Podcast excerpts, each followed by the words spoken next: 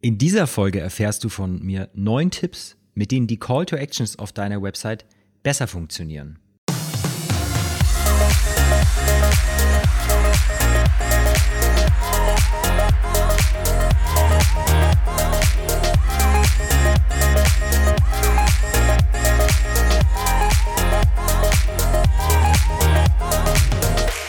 Willkommen beim Erfolgreich mit der Website Podcast. Der Podcast für Unternehmer mit komplexen Dienstleistungen, die sich mit der Website ein weiteres Standbein im Vertrieb aufbauen wollen. Ja, die Sommerpause ist vorbei. Ich hatte einen echt traumhaften Urlaub und eine schöne Zeit. Und das äh, während Corona. Da muss man ein bisschen Glück haben, äh, damit man das auch so machen kann. Aber jetzt freue ich mich auch wieder, dass ich mit dem Podcast weitermachen kann. Und ich habe mir auch im Urlaub ein bisschen Zeit genommen und mir Gedanken gemacht, was für Themen jetzt in nächster Zeit ankommen. Und starten möchte ich mit Call to Actions. Ja, wie der Titel der Folge sagt, erfährst du von mir heute neun Tipps, mit denen du Call to Actions machen kannst, die einfach besser funktionieren. Ich möchte jetzt trotzdem nochmal bei den Basics anfangen, auch wenn du sehr wahrscheinlich weißt, was ein Call to Action ist.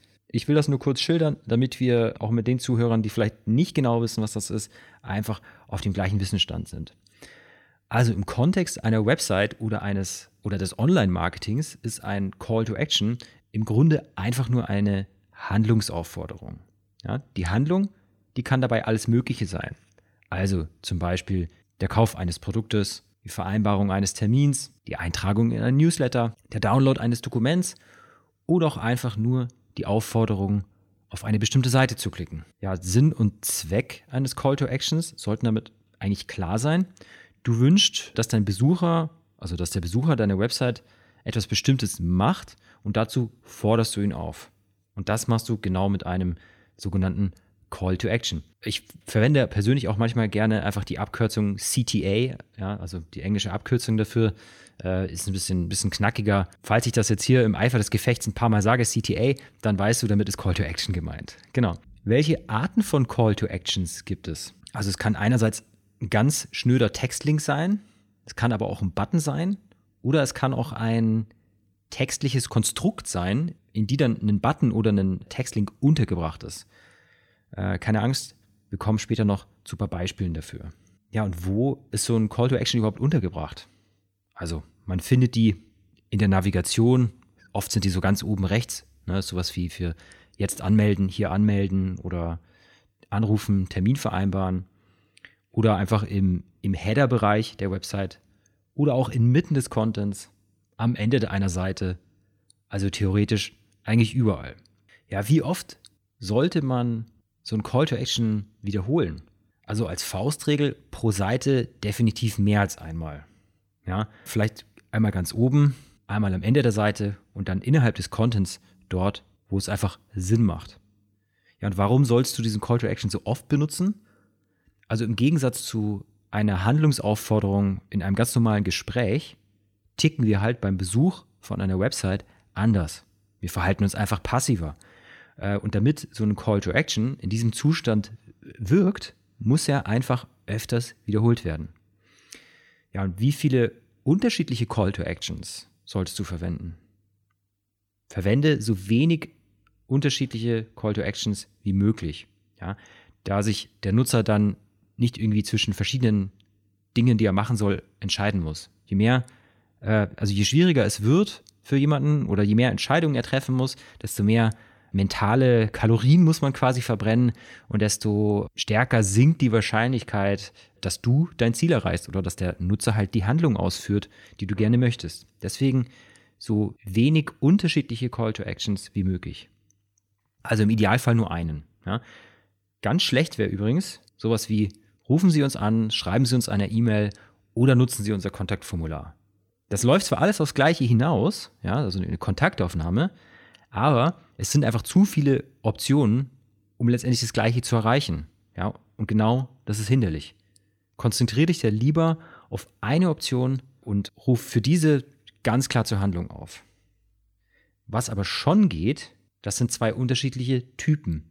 Ein sogenannter transaktionaler Call to Action und ein informativer Call to Action. Transaktionale Konto-Actions, das sind jene, die letztendlich darauf abzielen, sowas wie jetzt kaufen, vereinbare jetzt einen Termin und so weiter und so fort. Also die stoßen quasi eine Transaktion mit dir an. Informative Call to Actions hingeben, die geben letztendlich eine Information mit dem, also weiter an deine Kunden, ja, mit dem Ziel, Mehrwert zu geben, Vertrauen aufzubauen und Expertise zu beweisen. Und wenn du diese transaktionalen und informativen Call to Actions äh, gut aufeinander abstimmst, dann funktionieren die im Grunde äh, wie eine Beziehung. Bevor ich dich heirate, will ich dich genau kennenlernen. und deswegen kannst du diese zwei auch in Kombination einsetzen. Also nebenbei am Rande bemerkt, nicht alle Tipps, die ich jetzt hier gebe, müssen miteinander kombiniert werden, damit du einen äh, super hoch konvertierenden Call to Action am Ende des Tages hast, sondern es ist halt ein bisschen immer davon abhängig, was das für ein Call to Action ist, in, in welchem Kontext auf deiner Webseite du ihn gerade untergebracht hast und was halt einfach miteinander funktioniert. Es gibt halt bestimmte Sachen, die nicht miteinander funktionieren. Später kommen noch eine Handvoll Beispiele, da wird es dann ein bisschen klarer. Genau. Also es sind jetzt verschiedene Tipps, die du miteinander kombinieren kannst, aber nicht musst. Und die Reihenfolge ist auch nicht immer unbedingt entscheidend. Genau. Also machen wir weiter. Es ist wichtig, dass du bei einem Call to Action erklärst, welchen Prozess oder welcher Prozess angestoßen wird, wenn jetzt der Website-Besucher zum Beispiel auf diesen Button klickt. Ja, das kannst du in einem sogenannten Lead-In und einem Lead-Out machen. Lead-In und Lead-Out sind nichts weiteres als eine Einleitung zu dem Call to Action und eine, ja, ein Schlusswort zu dem Call to Action. Und hier wären wir schon bei dem, was ich vorher am Anfang erwähnt hatte, dass ein Call to Action auch in einem textlichen Konstrukt sein kann. Ne? Das wäre so ein textliches Konstrukt, eine Einleitung und eine Ausleitung. Und dazwischen steht halt irgendwo der Button. Ja? Also wenn du erklärst, welchen Prozess so ein Call to Action auslöst, gebe ich dir einfach mal ein praktisches Beispiel. Sagen wir mal, du willst, hast einen Call to Action, um den Besucher deiner Website dazu aufzurufen, einen Termin für ein Erstgespräch mit dir zu vereinbaren. Dann könnte im Lead-In mehr oder weniger sowas drinstehen. Ja? Schritt 1, klicke auf den Button und suche dir einen Termin für ein Strategiegespräch aus. Jetzt kann man natürlich noch sagen, der Nutzer weiß ja nicht, ist das jetzt ein Termin vor Ort, ist das ein Telefonat oder, oder was erwartet mich da?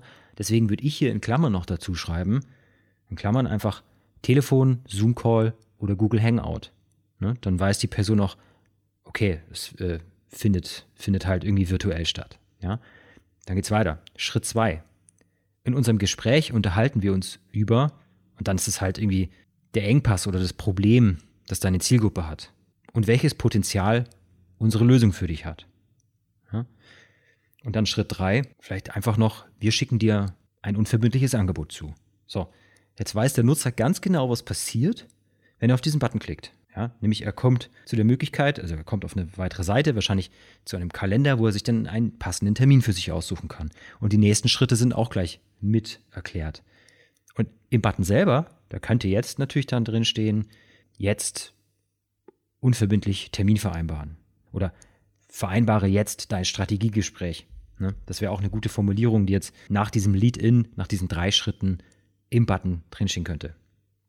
Ja, und im Lead-Out, im Lead-Out kann man jetzt hier noch verschiedene Möglichkeiten unterbringen. Da kann man vertrauensbildende Maßnahmen unterbringen oder man kann nochmal den, den Benefit hervorheben. Zu den Sachen komme ich später noch mehr im Detail, deswegen schneide ich ihn kurz an.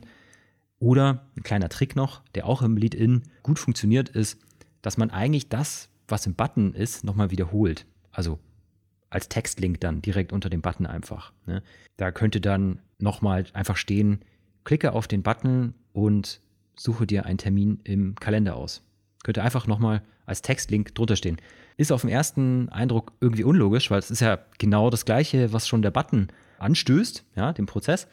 Aber wie gesagt, Call to, wir sind passiv unterwegs, wenn wir eine Website besuchen und Call to Actions dürfen und müssen durchaus öfters wiederholt werden. Und das hier so zu doppeln, ist ein guter Trick. genau. Ja, der nächste Tipp ist eigentlich der Kontext eines Call to Actions. Ne? Früher in der klassischen Werbung, hatte ich in meiner Vergangenheit irgendwo auch mal so ein bisschen angeschnitten, äh, da hat man, wenn man einen Flyer gedruckt hat oder sowas und man hat dort irgendwo einen Termin, ein Angebot oder irgendwas, also die Handlungsaufforderung untergebracht, dann hat man das meistens irgendwie den Störer genannt. Ja, der Störer. Das war so, der sollte halt die, die Aufmerksamkeit äh, des Betrachters irgendwie unterbrechen und auf sich ziehen. Ja? Also deswegen Störer. Ist aber irgendwie negativ, finde ich. Nicht nur das Wording, sondern auch der ganze Ansatz, der dann dahinter steht. Ein Call to Action wird oft so gemacht, dass er irgendwie stört. Ja, man kennt das, du bist auf einer Website, scrollst ein bisschen rum und dann kommt so ein Pop-up und stört dich. Ne? Das könnte man auch als einen digitalen Störer bezeichnen. Äh, damit will ich nicht sagen, dass die nicht effektiv sind, nur irgendwie können sie auch nerven, auch wenn sie effektiv sind. Ja? Eine andere Möglichkeit ist halt einfach, ein Call to Action im Kontext deines Textes unterzubringen. Das heißt, du kannst textlich auf diesen Call to Action überleiten. Er kann eingebettet sein in eine Textformel, kombiniert mit Bullet Points, die nochmal den Mehrwert, also den, den Kundennutzen hervorheben. Ja, der nächste Punkt ist Vertrauen. Vertrauensbildende Maßnahmen, Elemente, die könnte man jetzt auch im Lead-Out, also unter dem Button unterbringen. Man kann es auch drüber machen, links oder rechts. Kommt ein bisschen halt auf, aufs Layout der Seite und die Situation an. Aber warum ist das wichtig? Ne? Vertrauen ist halt ein wichtiges Element, um die Einwände deiner Nutzer aufzulösen. Ne? Beispiel dafür, bei einem Bestellbutton könnte man direkt nochmal darunter schreiben, 98% unserer Kunden sind hochzufrieden mit unserem Produkt. Ja, das ist nochmal so ein, das nimmt nochmal so die letzten Zweifel. Ja? Bei einer äh, Newsletter-Anmeldung könnte man, da muss man ja sowieso drunter schreiben, also einen Datenschutzhinweis mit dem Link zur Datenschutzerklärung. Da könnte man aber auch nochmal hinschreiben, irgendwie, dass man hoch und heilig verspricht, keinen Unfug mit den Daten zu treiben. Eine weitere Möglichkeit ist natürlich irgendwie nochmal, ja, sehr bekannte Logos von, von Kunden zu zeigen. Ne? Wenn man jetzt Kunden hat, äh, deren Logos jeder kennt, beziehungsweise die Zielgruppe kennt, dann ist das natürlich auch ein, eine vertrauensbildende Maßnahme. Genau. Ja, das nächste ist dann mehr so ein kleines Werkzeug, was du verwenden kannst, um deine Call to Actions einfach ganz schnell zu überprüfen. Und zwar sind es vier Punkte, die dein Call to Action eigentlich, egal in welcher Form, in welchem Kontext er steht oder wie auch immer, eigentlich immer erfüllen sollte. Und zwar ist der Text des Call to Actions, also auch wenn du ein Lead-In oder ein Lead-Out hast, ja, so ein Call to Action-Komplex, ist der eindeutig. Geht da, geht da wirklich hervor, was ich bekomme und was ich davon habe, also als Nutzer. Ja. Ist der, also zweitens, ist der Button gut platziert? Also ist der auffällig, verschwindet der nicht, ist der nicht irgendwie äh, ganz weit rechts oder ganz weit links, sondern ich würde den eher immer in der Mitte positionieren, da fällt er auf jeden Fall auf. Ja. Dann hat der Button die richtige Größe. Er ist ja nicht zu groß, ist ja nicht zu klein. Ich meine, zu klein ist schlecht, zu groß kann die äh, Conversion fördern, sieht aber vielleicht auch nicht immer schön aus. Also auf jeden Fall nicht zu klein machen, ich würde eher dazu tendieren zu sagen, lass den Button lieber ein bisschen zu groß sein als zu klein. Aber noch wichtiger ist der vierte Punkt, sticht die Farbe des Buttons hervor. Ja, der nächste Tipp ist, den Benefit bzw. den Nutzen zu kommunizieren. Das ist jetzt auch wieder was, das kannst du im Lead-In unterbringen oder auch im Lead-Out. Das kann in einem kleinen Absatz stehen, in Bullet Points oder auch in der Headline, die vielleicht über dem Button kommt. Ja, muss man immer ein bisschen spielen mit, ein bisschen kreativ sein. Auf jeden Fall, auf was kommt es hier an? Du musst kommunizieren, was hat der Nutzer davon? Welches Problem löst es für ihn? Beziehungsweise welchen Vorteil kann er sich dadurch verschaffen? Ein schlechtes Beispiel wäre zum Beispiel, melde dich jetzt für unsere Newsletter an, um immer auf dem Laufenden zu bleiben. Ist nicht nur eine floskelhafte Formulierung, was allein schon mal schlecht ist, sondern was habe ich denn davon, wenn ich euer Newsletter abonniere und damit auf dem Laufenden bleibe? Welchen Vorteil habe ich denn? Ja? Löst das irgendein Problem für mich? Verschafft mir das irgendeinen Vorteil? Was habe ich davon? Also wäre das keine gute Formulierung, ja, da sollte man sich lieber was Besseres einfallen lassen. Genau. Ja, dann kommen wir jetzt mal zu dem Button selbst. Was soll denn im Button stehen? Ja, da gibt es auch ein paar Methoden und Formeln, nach denen man irgendwie arbeiten kann. Und zwar die erste Formel ist, besteht aus drei Bestandteilen. Die Reihenfolge, die ist dabei variabel. Hauptsache die Grammatik stimmt. Ne? Also das erste wäre ein aufforderndes oder aktivierendes Verb. Das zweite wäre eine Dringlichkeit.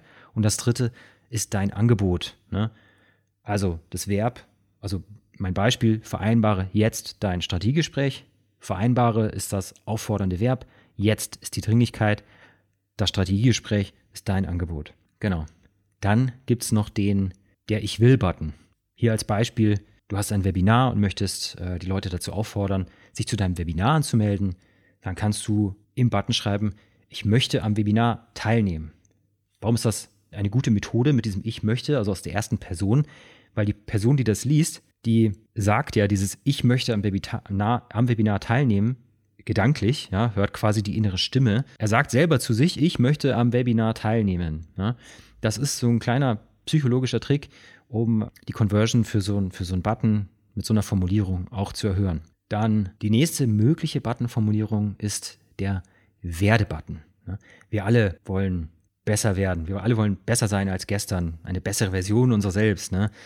Also als Beispiel hier, wenn du zum Beispiel einen Online-Kurs hast, mit dem Unternehmer ihre Produktivität steigern können, dann könnte dort im Button drin stehen für die Anmeldung, werde produktiver als je zuvor.